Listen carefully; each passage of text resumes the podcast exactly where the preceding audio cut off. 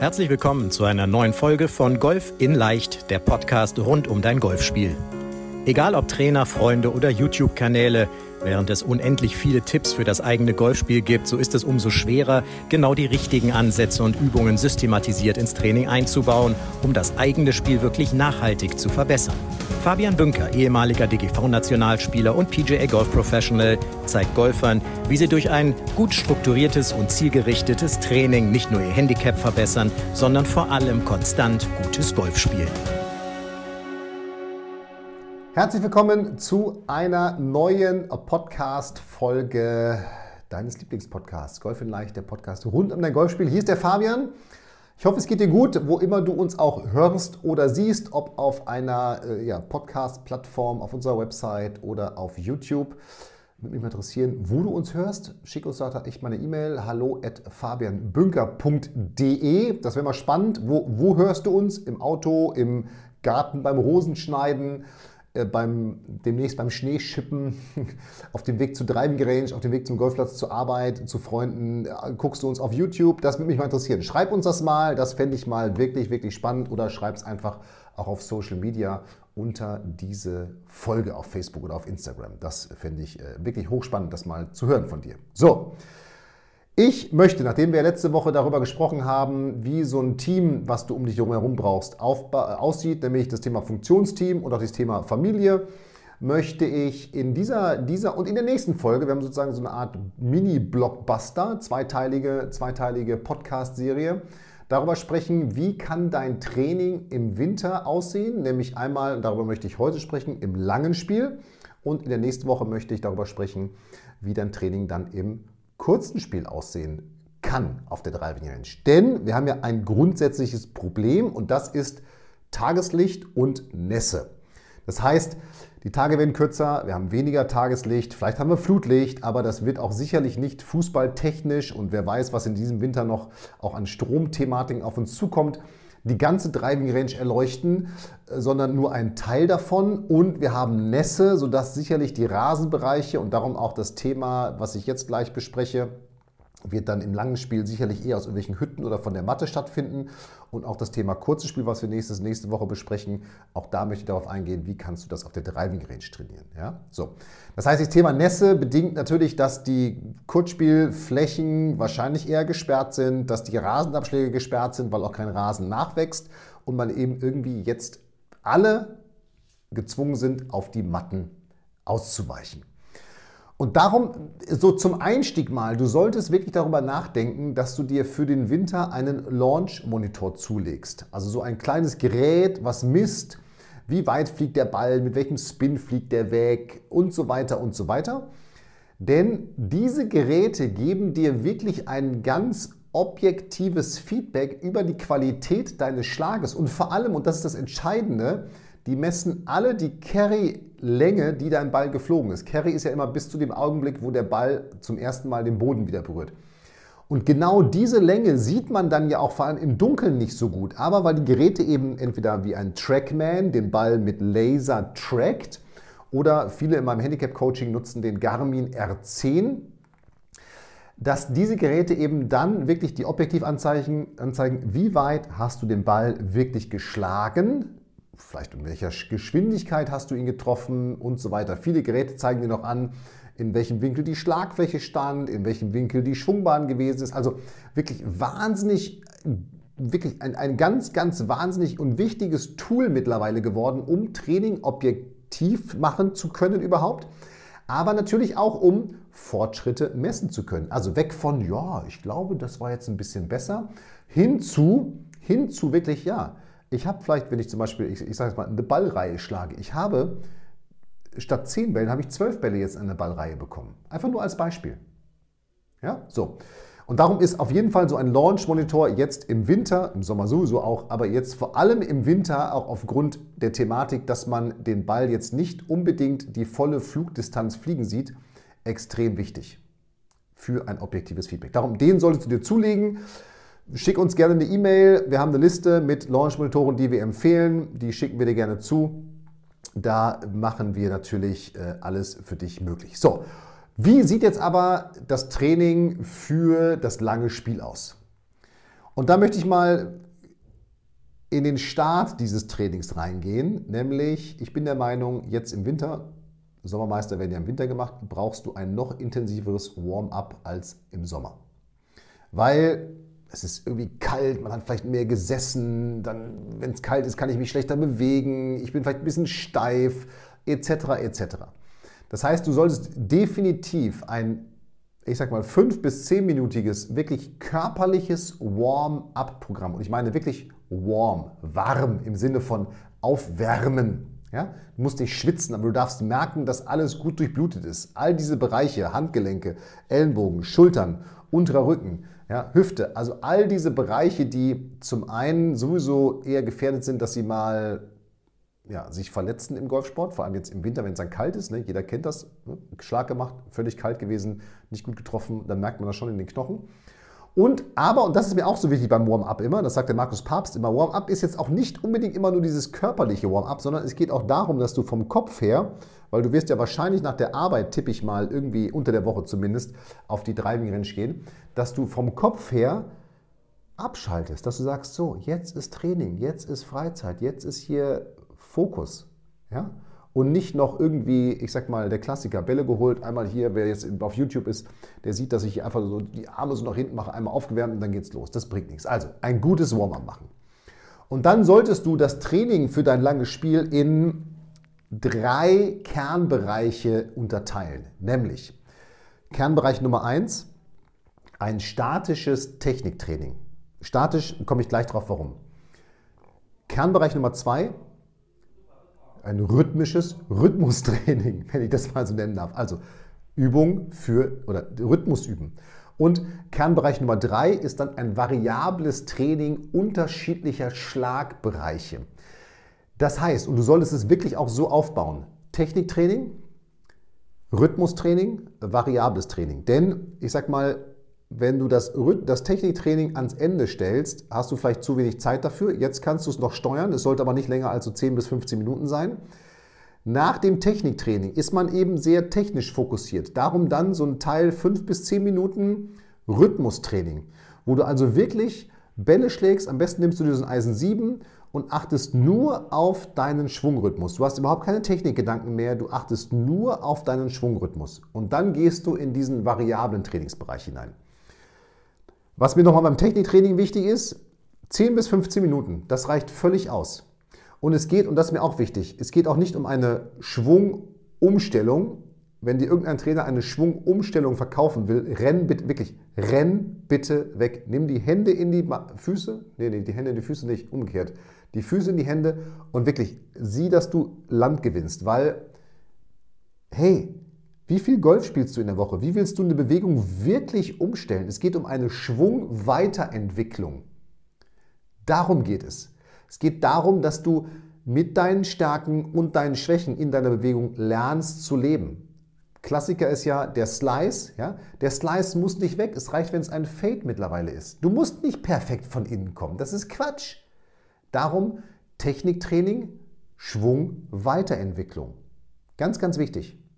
Ganz hartnäckig Schwung weiterentwickeln, nicht umstellen. Rhythmus, hatte ich gerade schon gesagt, auch 10 Minuten. Dann nimmst du einfach ein Eisen, kannst auch natürlich permanent die Schläger wechseln, das ist natürlich noch besser. Aber da liegt jetzt wirklich der Fokus rein auf dem Rhythmus. Da fängst du nicht an, noch irgendwie eine Technik rumzufummeln, da geht es einfach nur, dass du guckst, okay, habe ich einen guten Rhythmus, habe ich einen guten Ablauf, weil mit einem guten Rhythmus wirst du auch die Technik viel besser umsetzen. Und dann geht's, und das ist mir so wichtig, das ist nämlich dann der Übergang auch in dieses variable Training, ja, in dieses variable Schlagtraining, wo du, und ich teile es jetzt mal auf in zwei Bereiche, bis Handicap 18, Handicap 18 und besser, wo du folgende Bereiche trainierst. Bis Handicap 18, also Platzreife bis Handicap 18, trainierst du den Driver, sprich die Spieleröffnung, du trainierst Transportschläge, so Eisen 6 und höher, die Fairwayhölzer, Hybride und Fairwayhölzer und du trainierst die Schläge ins Grün 80 bis 120 Meter. Und auch dafür wäre es genial, wenn du einen Launch-Monitor hast, weil dann kannst du nämlich, ich sage jetzt einfach mal eine Zahl, in diesem Bereich Handicap 54 bis 18, wenn du mit einer Abweichung von 15 bis 20 Prozent trainierst, dann bist du schon richtig, richtig gut. Und die Abweichung ist immer auf die Carry-Schlagdistanz gesehen, die du schlägst. Das heißt, wenn du den Ball 100 Meter Carry, also Richtung ein Grün geschlagen hast und du hast 20% Abweichung, die du dir erlaubst, dann darf der Ball, sollte der Ball innerhalb eines Radiuses von 20 Metern liegen. Jetzt denkst du, oh, das ist aber ganz schön viel, 20 Meter. Ich sag dir, das ist ganz normal. Das ist ganz normal. Und ich kenne die Vordaten von mittlerweile über 300 Coaching-Teilnehmern und tausenden anderen Spielern, die ich wirklich mit vor, mit vor, mit begleitet habe. Ich kenne die Abweichungen in diesen Bereichen. Und wenn du damit arbeitest, hast du ein sehr variables Training und ein sehr zielorientiertes Training. Und darum ist es nochmal, was ich eingangs sagte, so wichtig, dass du eben einen Launch-Monitor hast, weil nur mit diesem Launch-Monitor kannst du wirklich sagen, okay, das war ein 100-Meter-Schlag und ich habe jetzt eine Abweichung von 10 Meter nach rechts. Okay, ich bin innerhalb von 10 Prozent. Hey, richtig gut. Richtig cool. Ja? So und so solltest du trainieren, wenn du zum Beispiel jetzt den Driver trainierst. Ja? Korridortraining, meine Lieblingsübung für den Driver, Korridortraining. Wie viele von 14 Drives kriegst du in einen Korridor der, gut, in dem Fall würde ich jetzt einen Korridor vorgeben, 30 Meter breit ist und wo du mindestens 80 Prozent deiner Schlaglänge geschlagen hast, die du sonst mit dem Driver auch schlägst. So. Und das kannst du nur bei so einem Launch-Monitor messen, weil alles andere ist doch Pi mal Daumen, ja, der war da hinten ungefähr drin. Und vor allem, wenn es dann dunkel ist, wir haben auch bei Tageslicht vorhin gesprochen, wird es ja nochmal schwieriger, das irgendwie dann zu tracken und zu sehen. Ja? Das heißt, das ist Nummer eins, was du machst, variables Training.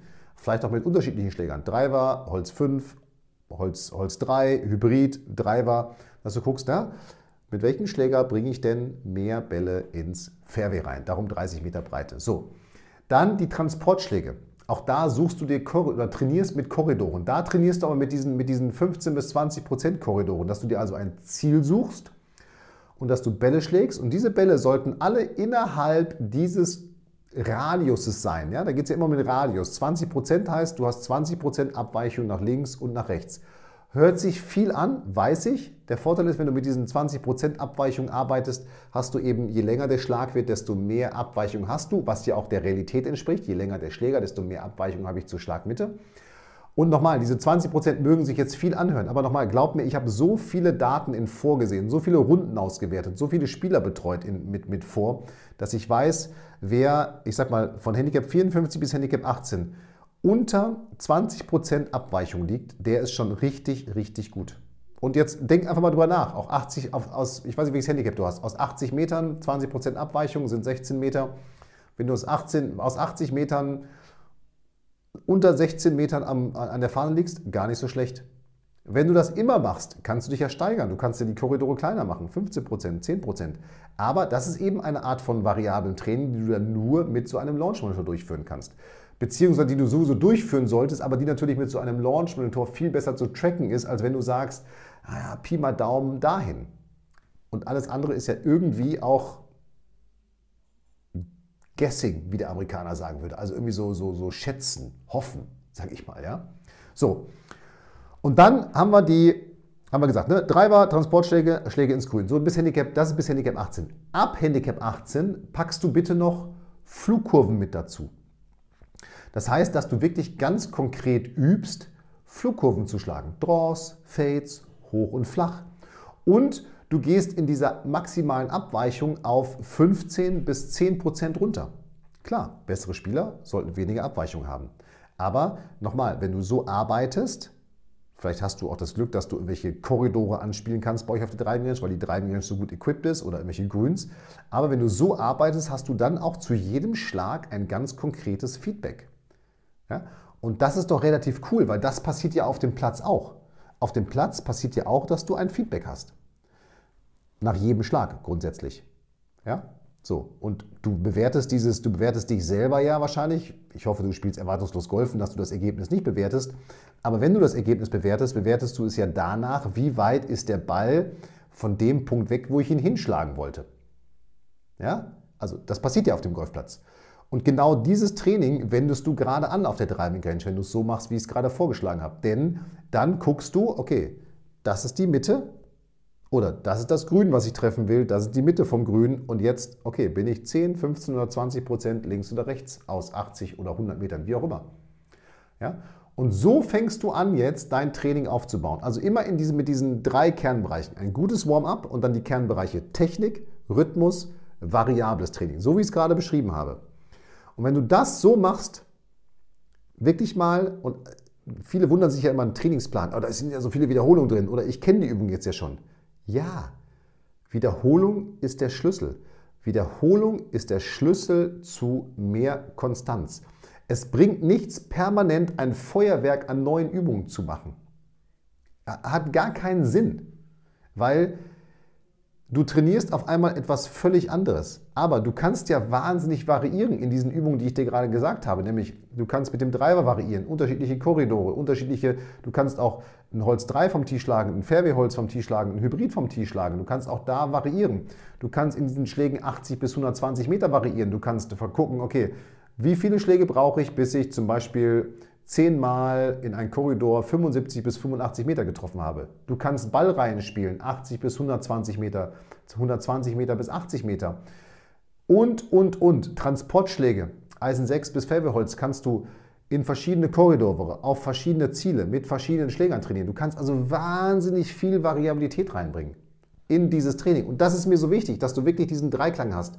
Statisches Techniktraining, variabler werden mit dem Rhythmus und dann wirklich ein ganz variables Training in diesen drei Kernbereichen ab Handicap 18 oder Handicap 18 besser kommen dann noch ein, kommt ein vierter Kernbereich hinzu, nämlich das Thema Flugkurven, dass du dann wirklich in der neuen Saison in der Lage bist, auf dem Golfplatz genau, weil das sind ja letztendlich die Scoring-Schläger, über die wir gerade gesprochen haben, ein Scoring-Bereich, nämlich das kurze Spiel besprechen wir nächste Woche, aber dass du dann zum Beispiel in der Lage bist, bewusst Flugkurven zu schlagen. Ja, und eben weißt, okay, wenn ich den Ball von rechts nach links shapen will, dann muss ich das so machen. Oder wenn du merkst, ah, ich slice wieder, okay, was muss ich tun, um den Ball in die andere Richtung fliegen zu lassen, wäre das ja auch schon Training. Also alle Slicer sollten Draws üben, alle Hooker sollten Fades üben. Weil das ist die andere Flugkurve. Und wenn du das so machst, hast du auf jeden Fall deinen Schwung weiterentwickelt. Also, das ist so, wie ich mir Training im Winter für dich vorstellen könnte, von dem ich ausgehe, dass es dein Spiel deutlich verbessert, dass du da deutlich stabiler wirst und dann natürlich in der neuen Saison, Sommer Champions werden im Winter gemacht, viel Spaß haben wirst. In dem Sinne, bleib gesund, Podcast-Folge ausmachen, ab auf die Driving Range. Wir hören und sehen uns nächste Woche hier bei der Fabian. Ciao, ciao. Vielen Dank, dass du bei der heutigen Folge dabei warst. Wenn du direkt von Fabian und seinem Team gecoacht werden willst, dann gehe jetzt auf www.fabianbünker.de/termin und bewirb dich für ein kostenloses Analysegespräch. In diesem einstündigen Gespräch wird dein Golfspiel ganzheitlich analysiert und dir basierend darauf ein Trainingsplan an die Hand gegeben, mit dem auch du besser und konstanter Golf spielen kannst. Denn konstantes Golf entsteht nicht durch planloses Training. Stattdessen ist ein ganzheitlicher Trainingsplan mit direktem Feedback eines Trainers essentiell, damit du dich zu jedem Zeitpunkt auf dem Weg der Verbesserung befindest und an der größten Verbesserungsmöglichkeit in deinem Spiel arbeitest.